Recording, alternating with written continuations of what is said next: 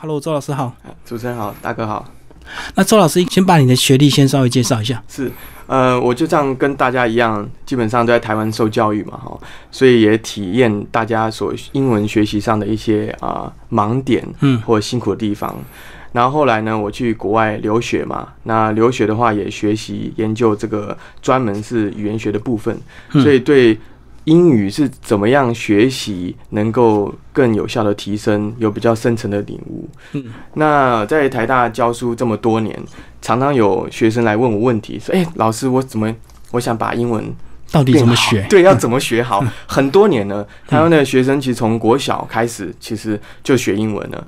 那问说：，哎，那你英文主要时间？”都花在哪里？他说我背单词啊，哦，我真的花很多时间背单词，然后拿笔记本我给我看，真的很感动。笔记本里面满满的单字，然后单字背还有同义字、反义字、衍生字，还不够，字根、字首、字尾也要一起背，哦，然后背很多，然后说，呃，然后那你有没有实际来看一些文章吗？然后他会说，哎，我没有空啊，对，背完单字我的时间其实很少，哦，所以基本上，那我说好，那你呃。其实他们这样背单词方式，一个晚上一堂课其实可以背一两百个单词。嗯，那我说那隔天你记住多少？他说记住的很少，通常都是背了就忘了，忘了忘忘了背，我再背。嗯，好，然后每个单字有时候觉得哎似曾相识的，这个我我好像背过，什么意思？什么意思？没把握。哦，那为什么会这样子呢？我想这主要就是这种是填鸭死背的记忆方法。嗯，其实严格讲，它叫做记忆符号，它不是学习语言。我拿一个比喻来讲，就好像说，哎，我要认识动物，我想认识猫头鹰，所以我去博物馆看猫头鹰的标本，看哦，你看它有两个眼睛，然后还有两个爪子，它站在树树上，它是什么颜色？就这样子。然后每天看个十次，希望我认识猫头鹰这个动物，但是它是怎么叫的？它是夜行性还是白天出来猎食的？那它的头是怎么转的？其实我没有概念，因为我是看标本。嗯，那某种程度被。只背单字，没有在文章里面认识这个单字如何用的话，基本上类似于看标本。嗯，那你从文章中去认识这个单字，有点像去动物园实际看。哦，猫头鹰看在那边，哦，它晚上才会出来猎食，它是怎么样飞？它会不会飞？哦，我都亲眼看到。那亲眼看到，坦白说，这个栩栩如生，印象深刻嘛。嗯，所以这样的方式其实比填鸭死背的方式相对的更持久。哦，所以这样子背单词有点像看这个动物百科全书那样阅读法，对不对？是是。你看了百科 一百种、两百种动物，可是看完之后你印象还是不深刻，可能看了看完又忘。你不如直接到户外去。直接看动物园，或者是直接到自然生态去看观察动物，你印象才会深刻。是是，就这个这个比喻。对，那那人，然后有时候呃，学生问我说：“老师，那你怎么背单词的？”学生对我怎么背单词是很有兴趣，因为呃，我们做老师嘛，的单词单单字量要一定的量嘛。对。那我就坦白跟我学生说，我其实也会忘记单词，但是我忘记的不多。啊，主要是呢，因为我平日都有在吃记忆吐司，嗯，啊，哆啦 A 梦有给我一些记忆吐司，没有开玩笑。主要是呢，我是靠大量阅读，好，那因为我阅读量够大，所以我常常在阅读中学习新的单字，哦，新的单字反复出现，我很容易认识这个单字啊，猫头鹰，我完全知道它怎么动。很多文章在具体的情境下，我知道它是怎么被使用的这个单字，甚至我有能力，诶，可以慢慢的来使用它。好，那同时我在大量阅读中呢，我也很自然的复习到好多好多的旧单词。对，所以这样维持到我很大的单字量，而且这样的方式其实是比填鸭死背的，就一个一个啊这样背字典那样的方式来的持久很多。嗯，因为每一个单字对我来讲，他们都是一个栩栩如生的。我不但知道他们是什么情境下被使用，正式的情况还是口语的情况，是什么样的。领域会去用这个单字，然后甚至是怎么样去使用单字，我都其实是有呃理解和经验的。这跟传统的我们只背一个单字，叫硬压填压这个实际的方式的话，是有很大的不同。哦，我觉得这个背单字有点像这个，如果你到一个博物馆，你自己逛，跟有导览人员帮你解说，哇，那种吸收程度、体验感觉完全不一样。是是是是是，你到。博物馆，你去看再多的那个丰富的这个文字照片在墙上，可是你看起来没有感觉。所以是不是就像好像背单字？如果你单独背那个单字，你会没有感觉？是，所以对这这大哥您讲的非常对，这就扯到说很多台湾人，你问他学习英文经验，他会说啊、很痛苦，就不停的背啊，很无聊。嗯背单英文就是背单字嘛，很无聊。我背了好多，好干哦，对不对？嗯然后觉得很无趣。好，那这样子的呃辛苦的十几二十年的台湾的英语教育之下，然后现在我们去问所有台湾的大学生，说：“哎，你的你的英文有对英文有没有信心？”大部分人会想：“哎，我们不是很有信心。”这个不是客套话，是他真的没有信心。嗯第一个，他花了那么多年时间背的单词，到了大学可能一年或半年比较少碰英文之后，流失的非常非常快，所以他他说他没有信心是真的。那这时候我们就要反思，台湾的英语教育到底出了什么问题？学生其实是非常用功的，然后老师也非常认真的在教，但是他大教的方式为什么不能够让学生有信心？这程度能够真实的这个造诣能够真实的存在他的的里面哦。嗯，有时候我在想说这本书是有关于速读，然后主要的核心观念就是说大量阅读到底重不重要？嗯，我们讲我们的母语中文好了，中文我们常常讲说，哎、你要你的文笔哦不好，文采不好，你多去看一下金庸怎么写，嗯对不对？你中文看的少，怎么可能造诣文采会好？同样的道理，英文看得少，怎么可能英文会好？这是很简单逻辑。虽然中文、英文这两个语言有本质上有很大的不同，等一下我们可以讨论。但是学习英文的本质是类似的，你必须要增加跟他接触的经验、嗯实战的经验嗯啊。中文是如此，但是英文台湾学习的方式却不是如此，嗯有点是走捷径。对，学生快，我们、直接背单字了啦，还有什么大量阅读，直接背了。好，那我们接下来就会会扯到一个比较现实的部分，那考试怎么办？那英文我们在设计考题，或者是国际上在设计考题的时候，它是要考验你的程度哦。嗯你在时间内为什么限时间？因为它我就是考验你在这个时间内，你有没有效率的把我要求的文章念完，然后答对我这些题目。是，他考的这个，但是我们怎么台湾学生怎么破解？我们用解题技巧、秒杀技巧、捷径呐、哦，嗯对，文章通常这个解题技巧呢，通常有两个。第一个呢说，我跟你讲，学生们不要看文章，直接看题目了。从题目我们找到那回头找文章，对，从题目找关键字，这样捷径才对。干嘛花时间找？好，其实这个观点呢，的确在早期的英文考试中，的确这种呃，从题目中关键字直接可以答对题目，的确有。但是早期的出题水准其实远不如今日。嗯大家都知道，今日现在进步非常快的。哦，以前可能比较死板或者是比较传统，就对，是是是，比较容易。透过这样的一个模式，对，的确，这种这种盲点的确是可以这种超捷径做，但现在大家看国内台湾的考试，乃至于国外或多义国际性的考试，你会发现，诶，这种捷径的方式好像越来越不管用了，因为很多题目他问的真的是你要了解全文才会知道他问的核心在问什么。哦，这个嗯情况下，这个关键字的所谓的解题的捷径啊技巧就可能不管用。那第二种方式，传统呃解题的一个技巧就是说，我跟你讲，不要看全文，我们来略读。嗯，每一段哈、你浏览前面第一句、第二句，这样就够了啊，大概知道个大概就可以了，直接解题了啦。好、那这个时候呢，有什么问题？就是说这种略读只浏览少部分内容的这种阅读方式，它对全文其实是很容易有点一知半解的概念的。嗯，好，那但是每个题目都问得非常刁钻，所以当每个选项对你看起来说好像好像都是对的，但是我没把握，所以你要再从头去略读一次。嗯，那这样子变成你要略读好多次，其实耗费的是更多的时间。然后回头来，你每题都做完了，但是其实题题没把握，因为我每题都是略读来的嘛。对对，略读个大概，你问我全文，其实我也不是很有把握。啊，这以上这两个是比较常见的所谓的解题技巧哈。那我们想一下，其实我有时候反思，为什么台湾学生需要这些解题技巧？哦，因为大家没有办法在时间内阅读完这个。没把握，嗯，对，这个就是我觉得大家要检讨的部分哈。然后我上个礼拜有跟一个一个朋友在聊天哦，他们要考一些留学的考试嘛哈，有些留学的考试，例如说美国大学的入学考试来讲，SAT 好了，他们里面要求的时间，他要考你四篇的阅读，然后问说啊，那你们怎么准备？他说我只读三篇，我放弃一篇。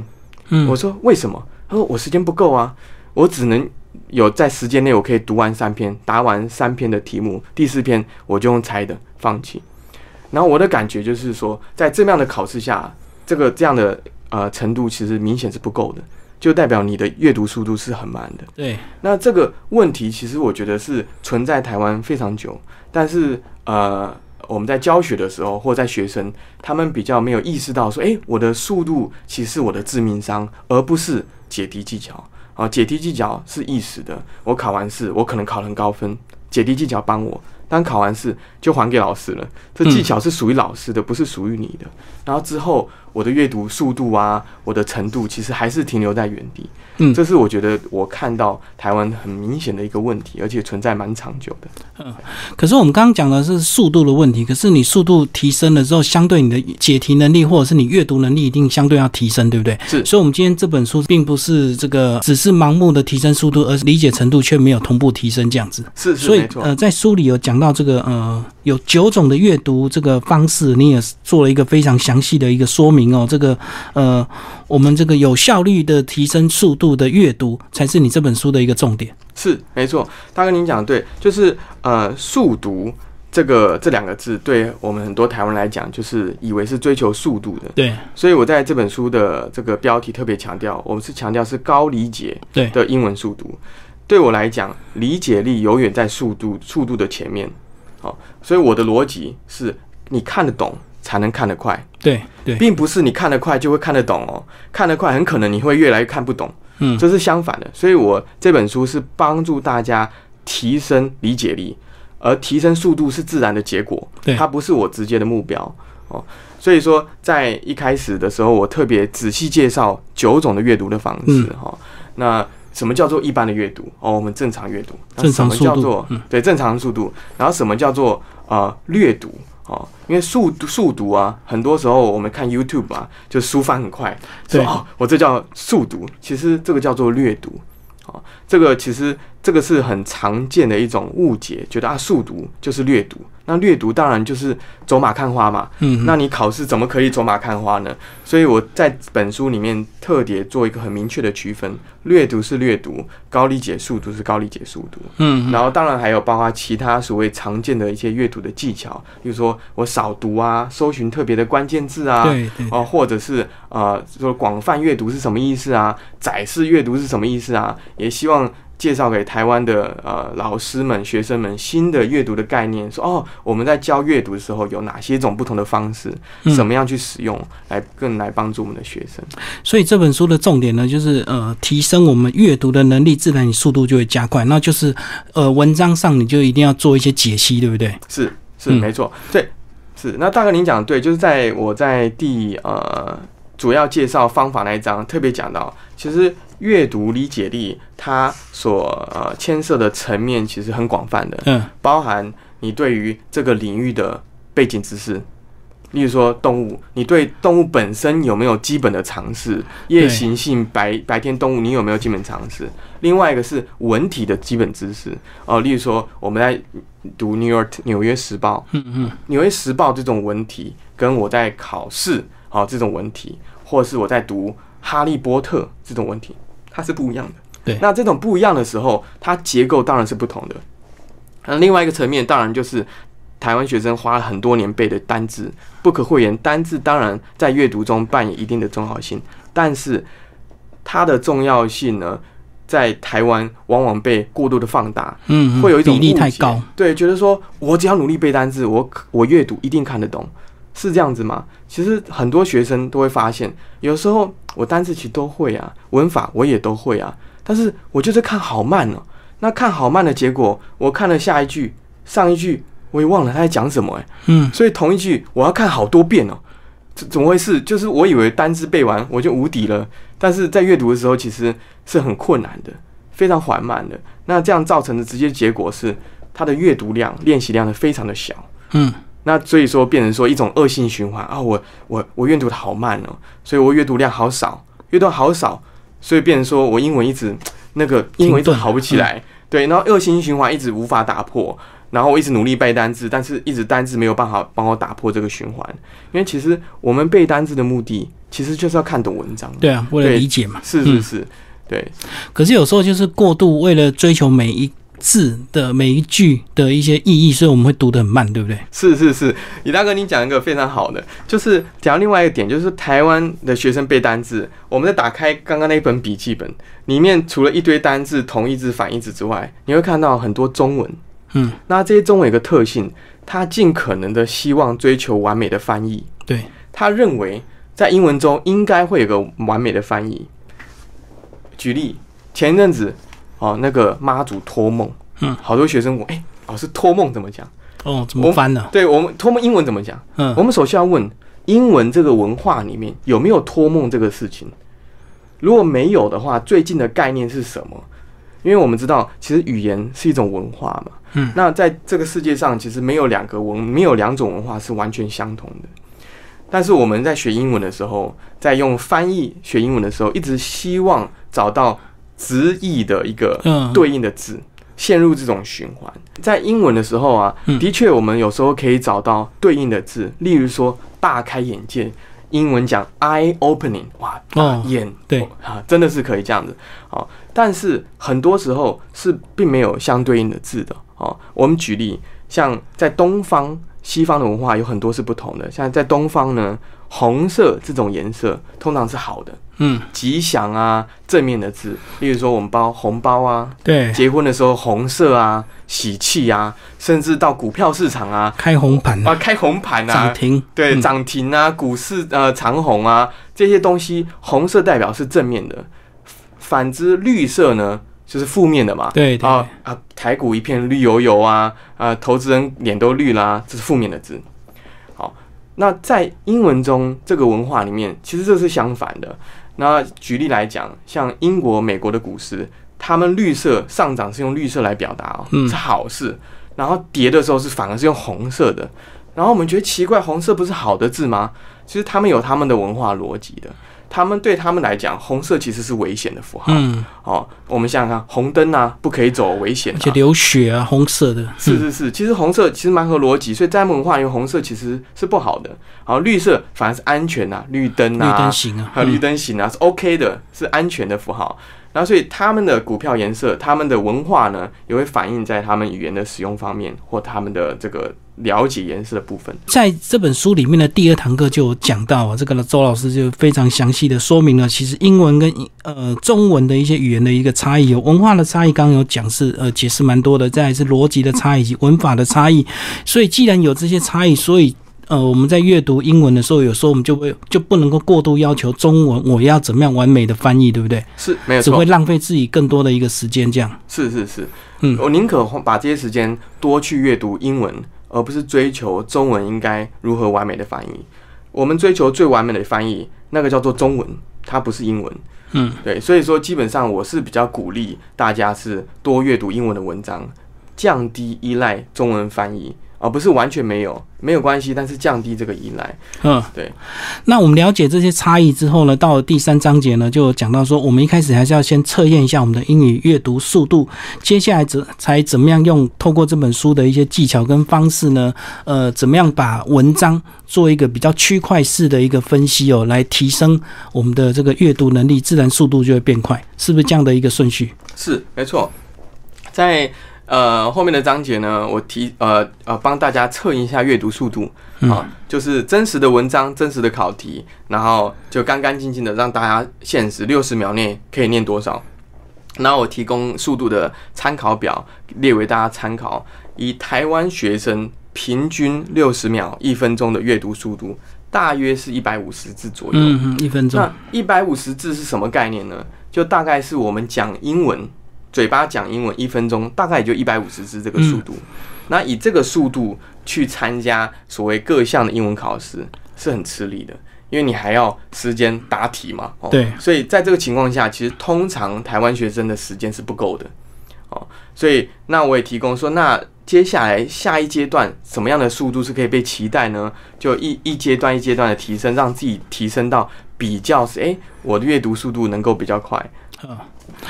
好，那阅读速度要变快，这个书里教的一个技巧就是所谓要先看出所谓的有意义的群组，对不对？是。那有意义的群组到到底有哪一些群组？是，呃，这在英文中呢，我们我在一开始是列了呃列举了传统阅读是什么方式，对，好，然后我们讲一个最简单的一个片语，呃，穿红衣服的男孩，好嗯，，the boy 啊、in red shirt，对，啊，这五个字。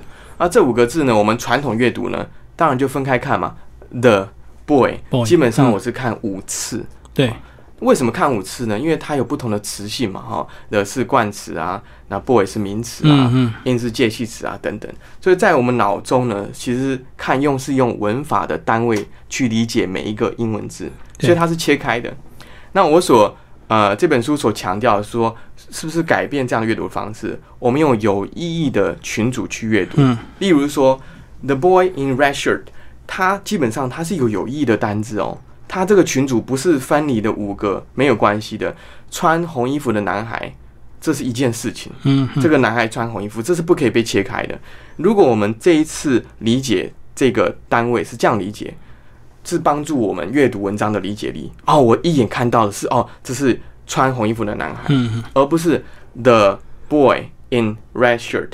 看完之后，我要再重新组合一下，哦，什么什么意思？哦哦，穿红衣服的男孩。所以其实耗比较多的时间，因为我一开始看的时候，并没有用从意义的角度去理解这个英文。哦，所以你这样子单句的，如果是我们把它看作是一个单句的话，是可能你就是为了考这个句子上的一些词性，所以你要一个字一个字读。可是你既然是读了一篇文章，你就要一句一句看。是，就是那个单位呢，基本上是扩大，但是不是无限的扩大，而是有意义的扩大。所以，我们这本书后面有非常多的引导练习，帮助大家练习看到哦，文章中每一句是有哪些有意的单位啊。所以，有意单位呃分分辨出来之后，看的速度当然会自然的提升，而且重点是理解力会感觉，诶，我比较知道这个语义文意是如何连贯的。对我的理解力是有帮助的。嗯但是突然要学生把这么多年这个呃学英文的这个方式突然改变，必然会有些恐慌嘛。突然你今天告诉他说好，那个单词不用背了，直接开始来读文章，而且是大量阅读、大片大片的读，然后一 一段一段的读，那他们还是会恐慌，对不对？是是是，林大哥你讲对，就在我每一个每一篇练习里面，一开始我都会提供一些单词哦，我并不是鼓励大家不背单词，还是要背单词，嗯只是呃，应该是这样讲，我所强调的说，并不是要每一篇单字全部都会我才能看得懂，而是说我背。呃，我有些单词不会，我仍然能够看得懂，这是我们希望的一个阅读的一个程度。嗯，所以我在每一篇练习前面，我的确有提供少量四个啊五个单字，非常少，不是传统我提供一百个单词。啊，我只提供这些。那这些是所谓所谓的关键单词，嗯。它在语义上是扮演一定的功能性的。然后我提供这些，然后我们我们来学习这几个四个单词就可以了。啊，然后我们就来。有足够的能力去理解文章，嗯，所以背单词我当然我还是要背的，只是说我们的数量追求的不是说我要背完字典所有艰涩的词汇，这并不能够保证我们能够看懂所有的文章，嗯，反而是实际去看很多的文章，让我们累积非常多的实战的经验，哦，实战经验到说，诶，我有，例如说我们看金庸好了，有时候一两个字，我坦白说，我也不知道它是中文是什么意思，对，但是几乎不影响我对整篇故事或整个章节的理解力，嗯就是这个道理哦。所以英文也是，就是说单字一定要背，但是它的重要性，它不是学英文的全部哦，主要是这个概念。而且周老师讲到这个看金庸这样的一个例子，其实有时候就是一开始就也许你对于一些专有名词你并并不是那么了解，可是当你看到越后面看的次数越来越多之后，你就知道原来是这么回事。所以你一开始不用执着在这个专有名词或这个呃你不认识的这个字眼上是没错，很多学生看到一个单词不会，他就卡住了。卡住，了，就赶快查字典。是是，他一定要查字典，好像这个单词不会就看不下去了。但殊不知，如果他继续看下去，反而帮助他理解啊，这个单词在这个文章中是什么意思。其实这个是很重要的。我们查字典的时候，有时候它跟文章中出现的意思是有点点落差的。对对对对，对，所以说不能纯靠字典硬套到这个上面来。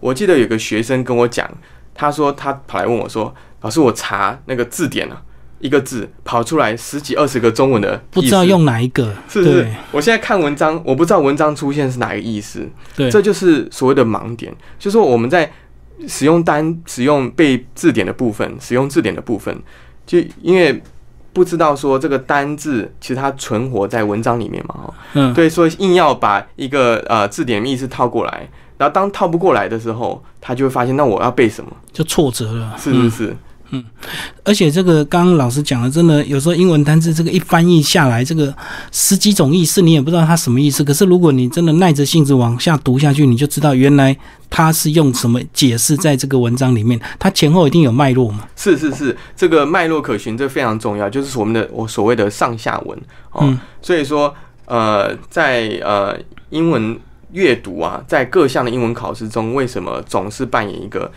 必须存在而且很重要的角色，嗯就是说设计逻辑。说你要学习一个语言，一定要知道它上下文它是怎么被诠释的。对，他的他想表达作者要表达的意思是什么？这是很重要的东西。嗯，不过老师，你讲你是透过大量阅读，那有些人可能这个觉得阅读比较枯燥乏味，他可不可以透过所谓的大量的这个呃影片啊，或大量的电影啊，一些有英文字幕的影视节目，这样子可不可以？来取代这个大量阅读，那哥，您讲的其实非常好。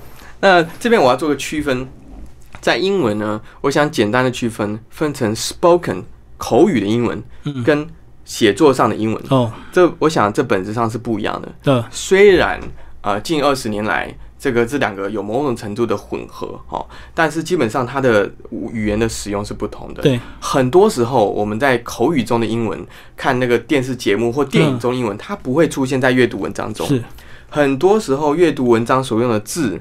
句型文法，它不会存在在呃影音节目上，影音节目或者是什么那个呃一些很有名有名的美剧里面哈，因为它本身是不同的，所以我我会鼓励说大家多听英文，多看节目，多接触，这决定是百益无一害的哈。哦，但是我们看再多的这个呃美剧。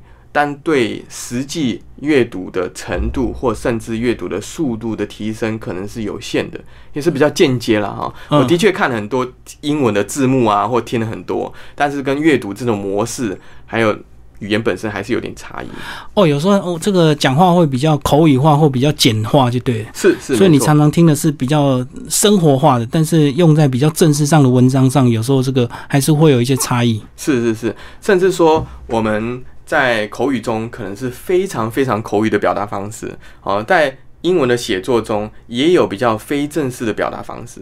即便是这种非正式的表达方式，跟口语有时候还是有点出入的。嗯，但是如果我们能兼具啊，我好喜欢看美剧哦，然后我也阅读蛮多的英文，我就会有一种啊语感。什么语感呢？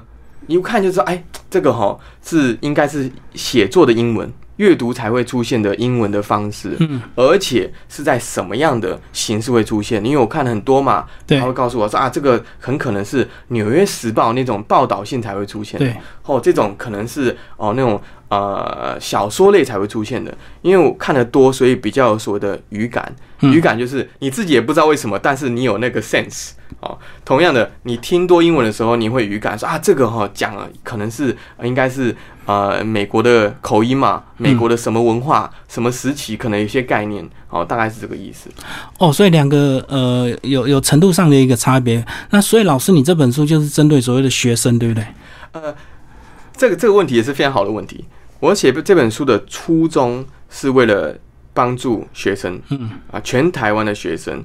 啊，觉得自己英文退步的人，或者觉得想要精进英文的人，或现在正在自修，很多人准备考试，其实没有补习，他自修，自修，但是苦无方法，有时候是苦苦的读嘛，哈，自修的人，或甚至在补习的人，哦，这些都 potentially 是我呃想要写书帮助他们的对象，提供他们呃引导式的练习啊写作，但在这个过程中，我发现其实台湾的英语的。呃，老师、先进们很多，在现在在教学的各层级的英文老师，其实他们也会有兴趣，对大家也会有帮助，了解说，哎，我们教英文的方式阅读是不是有其他的选项可以选择？嗯嗯，对，其实写这本书的目的，除了学生之外，其实我也希望能够贡献于台湾的英语教学的这个我们的同事们，所有其他的英文老师们。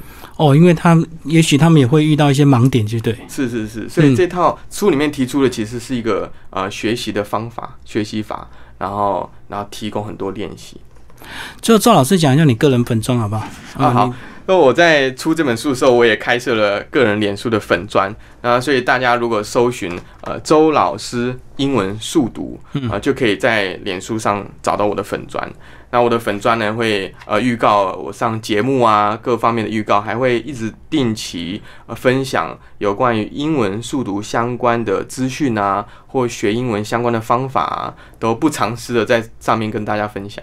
嗯，所以周老师就着重在怎么样提升我们的这个英语阅读的能力以及这个理解能力，就对。是是是，没错。嗯嗯，对啊，一定要理解在先嘛，要不然你盲目的追求速度，可是你都看不懂也没有用啊。是是是，嗯，所以等于是老师整理了这个六堂课六种方法，呃，来教大家怎么样。提高我们的这个理解的速呃效率，自然速度就会增加。那听众朋友如果对这本书有兴趣，或者是呃读了有任何的问题，也欢迎跟周老师呃英语速读这样的一个粉专跟你私讯可以联络，可以得到更多的一个帮助。好，谢谢我们的作者呃周老师。好，谢谢你大哥。